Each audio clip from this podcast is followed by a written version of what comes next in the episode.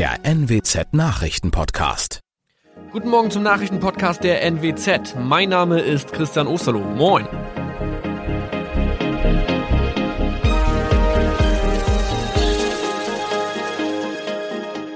Und das sind unsere regionalen Nachrichten am Morgen. Die Grünen wollen Moorstraße in Oldenburg umbenennen. Viereinhalb Jahre Gefängnis für Falschgoldhandel. Und Landkreis Kloppenburg meldet ersten Omikron-Fall. Der Name Moorstraße könnte laut den Oldenburger Grünen rassistisch aufgefasst werden. Deshalb fordern diese eine Umbenennung. Die Straße wurde allerdings nach Hermann Moor benannt, einem der ersten Siedler in der Gegend. Um Missverständnisse auszuschließen, beantragen die Grünen eine Änderung in Hermann Moor Straße. Dann müssten alle Anwohner ihre neue Adresse in ihren Pässen angleichen. Außerdem müssten Polizei, Feuerwehr, Rettungsdienste und Anbieter von Navigationssystemen informiert werden. Die Stadtverwaltung schlug vor, ein Zusatzschild mit Informationen zur Person Hermann Mohr anzubringen. So könne man alle Irritationen beseitigen. Tobias G. musste wegen dem Verkauf von Falschgold am Mittwoch vor das Landgericht Oldenburg. Nachdem der Schortenser bereits im Mai zu einer Freiheitsstrafe von mehr als drei Jahren in Jever verurteilt wurde, betrieb er seinen Handel auf eBay Kleinanzeigen weiter. Das wog bei der Verhandlung schwer auf. Der 27-Jährige schrieb in die Inseratsüberschrift das Wort plated, was so viel bedeutet wie überzogene und nur vergoldete Ware. Da im weiteren Anzeigentext aber die Rede von einem Reinheitsgrad war und die abgebildeten Goldbarren eine Seriennummer trugen, handelt es sich hierbei um eine Täuschung. Tobias G. wurde zu viereinhalb Jahren Haft verurteilt.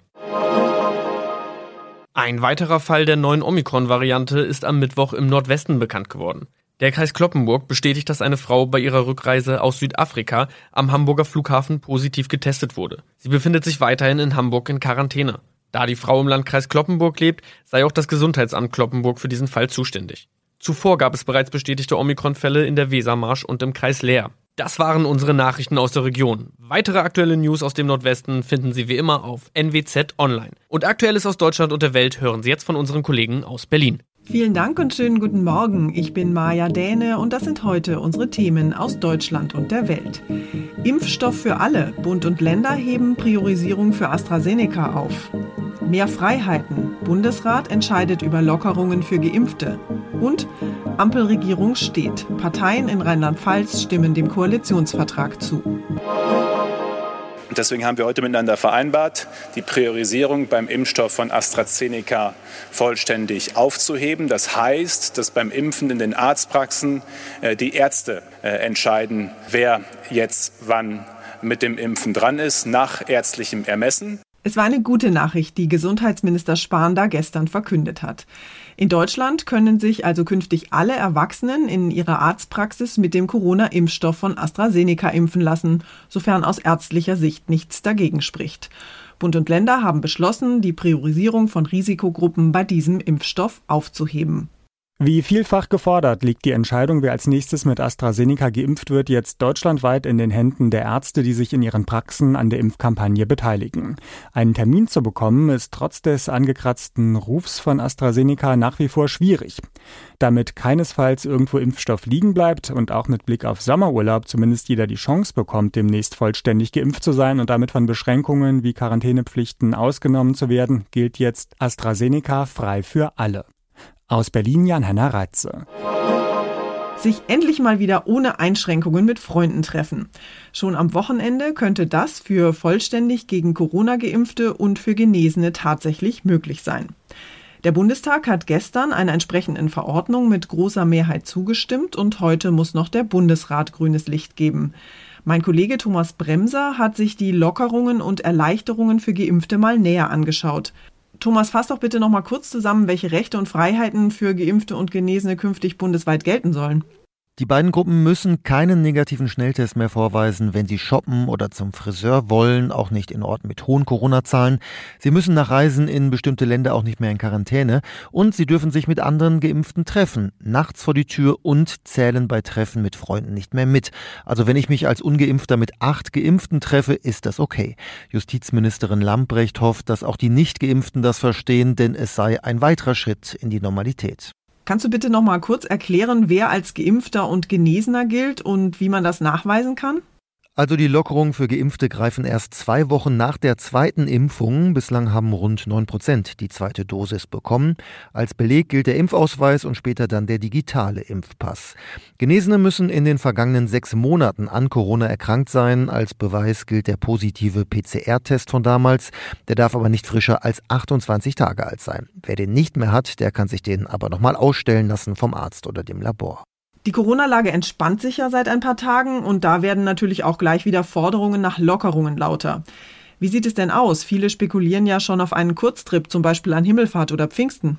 Ja, das kommt natürlich immer auf die aktuellen Corona-Zahlen an. Bayern will jetzt ab Montag die Außengastro wieder öffnen bei stabilen Zahlen unter 100 für Geimpfte, Genesene und negativ Getestete. Für die macht sich auch Schleswig-Holstein vor Pfingsten locker. Da sollen auch in den Touristenorten die Hotels und Campingplätze wieder öffnen in eineinhalb Wochen. Aber auch Restaurants dürfen dann innen wieder öffnen. Touristen müssen alle drei Tage einen Corona-Test machen. Und Mecklenburg-Vorpommern erlaubt zumindest Tagestouristen, die geimpft sind. Damit wir bald alle in den Genuss solcher Lockerungen und Freiheiten kommen, müssen in den nächsten Wochen ja möglichst schnell möglichst viele, auch jüngere Menschen geimpft werden. Und die Zahlen sehen ja gar nicht so schlecht aus. Genau, täglich werden rund eine Million Menschen geimpft. Wir sind schon bei 30 Prozent, die die erste Dosis bekommen haben. Und ich glaube, das merken auch alle so im Freundeskreis, dass es langsam vorangeht. Auch bei Jugendlichen ab zwölf Jahren soll jetzt Bewegung reinkommen. Die Bundesregierung hofft, dass BioNTech den Impfstoff bei uns bald auch für die Jüngeren freigibt und die dann bis zum Ende der Sommerferien geimpft sind. Zumindest einmal. Ums Thema Impfen geht es heute auch in der Europäischen Union. Im Moment wird ja weltweit über die Frage diskutiert, wie möglichst schnell möglichst viele Menschen geimpft werden können. Und eine Möglichkeit wäre, die Patente auf Impfstoffe auszusetzen. Die USA haben Unterstützung für diese Aufhebung von Impfstoffpatenten signalisiert und jetzt wollen auch die EU-Staats- und Regierungschefs über das Thema diskutieren. Die treffen sich heute und morgen zu einem Gipfel im portugiesischen Porto und unsere Korrespondentin Sarah Geiserde in Brüssel hat sich mal umgehört. Sarah, wie steht denn die EU zu dem Thema Impfstoffpatente? Also grundsätzlich heißt es hier in Brüssel, wir sind bereit darüber zu reden. Aber ein EU-Beamter hat uns auch gesagt, ob die Freigabe von Impfstoffpatenten wirklich das beste Mittel sei, um die Impfstoffversorgung auf der Welt schnell zu verbessern. Das sei die Frage, gerade mit Blick darauf, dass es sechs bis zwölf Monate dauern würde, bis neue Produktionskapazitäten aufgebaut sind. Hier in Brüssel ist man der Ansicht, dass es zumindest kurzfristig nicht entscheidend ist. Da sieht man die Lösung eher woanders. Wie könnte denn die Lösung aussehen, um kurzfristig möglichst vielen Menschen weltweit eine Impfung zu ermöglichen? Tja, Europa sei bisher die einzige demokratische Region der Welt, die im großen Maßstab Impfstoffexporte zulasse, wird hier in Brüssel betont. Die EU sei die Apotheke der Welt, sagt EU-Kommissionschefin von der Leyen in dem Zusammenhang auch. Und daran sollen sich aus Sicht der EU andere Länder, in denen Impfstoffe produziert werden, ein Vorbild nehmen und das auch tun. Das ist nach Ansicht hier in Brüssel kurzfristig entscheidend, um die Pandemie weltweit schnell in den Griff zu bekommen. Und diese Aufforderung richtet sich unter anderem an die USA, die ja erstmal alle Impfstoffe im Land behalten gehalten haben, um mit den Impfungen der eigenen Bevölkerung schneller voranzukommen. Aber man könnte ja eigentlich auch einfach beides machen. Impfstoffexporte zulassen und Patente aufheben, oder? Ja, allerdings ist die Patentfreigabe ein ziemlich heikles Thema. 164 Länder gehören der Welthandelsorganisation an und sie müssten alle zustimmen, damit internationale Copyright-Bestimmungen außer Kraft gesetzt werden können. Das erscheint vor allem durch die neue Positionierung der USA nicht unmöglich, denn die könnte andere Industrieländer auch in Zugzwang bringen. Aber die Rezepte dieser neuartigen Corona-Impfstoffe sind schon ziemlich komplex und es dürfte ohne Unterstützung der Pharmafirmen wohl schwierig sein, die nachzumachen machen. Unsere Corona-freie Nachricht kommt heute aus Rheinland-Pfalz. Dort soll künftig wieder die Ampelkoalition aus SPD, Grünen und FDP das Land regieren. Fünf Wochen nach der Landtagswahl haben alle drei Parteien dem Koalitionsvertrag zugestimmt. Klimaschutz, Biotechnologie und attraktive Innenstädte sind die Schwerpunkte darin.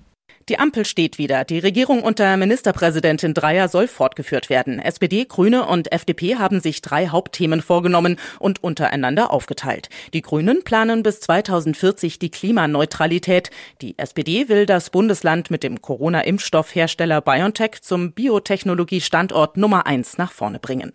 Die FDP soll die Innenstädte modernisieren. Unter Ausschluss der Öffentlichkeit hatten die drei Parteien mehr als fünf Wochen über den Koalitionsvertrag verhandelt. In knapp zwei Wochen ist ist die konstituierende Sitzung des neuen Landtags geplant. Ursula Winkler, Nachrichtenredaktion. Unser Tipp des Tages heute für alle, die dringend Urlaub brauchen. Die Corona-Lage entspannt sich ja ganz allmählich und mit Himmelfahrt und Pfingsten liegen ein paar lange Wochenenden vor uns. Also eigentlich der ideale Zeitpunkt, mal wieder über Urlaub nachzudenken. Allerdings sollten wir vor dem Kofferpacken vielleicht noch mal kurz nachschauen, wie die aktuellen Quarantäneregeln und die Corona-Maßnahmen im Urlaubsland aussehen. Wir haben deshalb in dieser Woche unsere Korrespondenten in Europa gefragt, was in ihren Ländern gerade so los ist und ob Urlaub dort tatsächlich schon eine gute Idee ist. Ihre Antworten haben wir in einer kleinen Urlaubsserie hier im Podcast vorgestellt und heute zum Abschluss ist noch Julia Macher in Spanien an der Reihe. Julia, was muss ich denn tun, wenn ich bei euch Urlaub machen will? Wie sind denn da aktuell die Regelungen? Wer nach Spanien will, braucht einen negativen PCR-Test. Der darf nicht älter als 72 Stunden sein. Das gilt auch für Urlauber, die mit dem Auto einreisen. Und wer nach den Ferien zu Hause die Urlaubsbräune vorführen will, der braucht Geduld. Bei der Rückreise nach Deutschland braucht man nämlich ebenfalls negativen Corona-Test. Der darf nicht älter als 48 Stunden sein. Zusätzlich muss man dann noch in häusliche Quarantäne für zehn Tage. Es sei denn, man hat die Ferien auf den Balearen in Murcia, Valencia oder Galizien verbracht.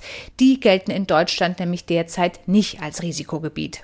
Das klingt noch nicht wirklich nach entspannten Urlaubstagen, aber wie sieht's denn im Sommer aus?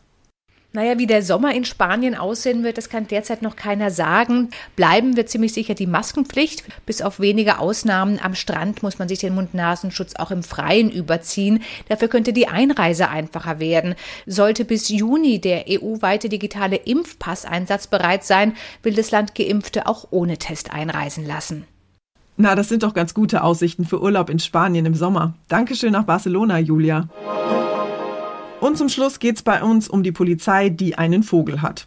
Besser gesagt, ein Rotkehlchen. Unter der Cockpitverkleidung eines ausrangierten Polizeimotorrads hat sich nämlich eine Rotkehlchenfamilie ihren Nistplatz eingerichtet. Schön gemütlich, warm und trocken in einer ruhigen Ecke des Polizeifahrzeughofs in Mettmann in Nordrhein-Westfalen. Allerdings ist das kuschelige Nistversteck jetzt entdeckt worden. Das Motorrad sollte nämlich verkauft werden und bei der Besichtigung ist die Rotkehlchen Mama samt Nest und Eiern aufgeflogen. Der Verkauf ist jetzt erstmal für unbestimmte Zeit verschoben und das Vogelhausmotorrad vorsichtshalber mit Flatterband abgesperrt und gesichert. Verkauft wird erst, wenn die kleinen Vögel flügge sind, verspricht die Polizeisprecherin. Und das kann noch ein paar Wochen dauern. Rotkehlchen brüten nämlich normalerweise zwischen März und Juli und pro Gelege schlüpfen dann so drei bis sieben Junge. Die Polizei in Mettmann hat irgendwann im Sommer dann nicht nur einen Vogel, sondern gleich mehrere. Das war's von mir für heute. Ich bin Maja Däne und wünsche Ihnen ein schönes Wochenende. Tschüss und bis Montag.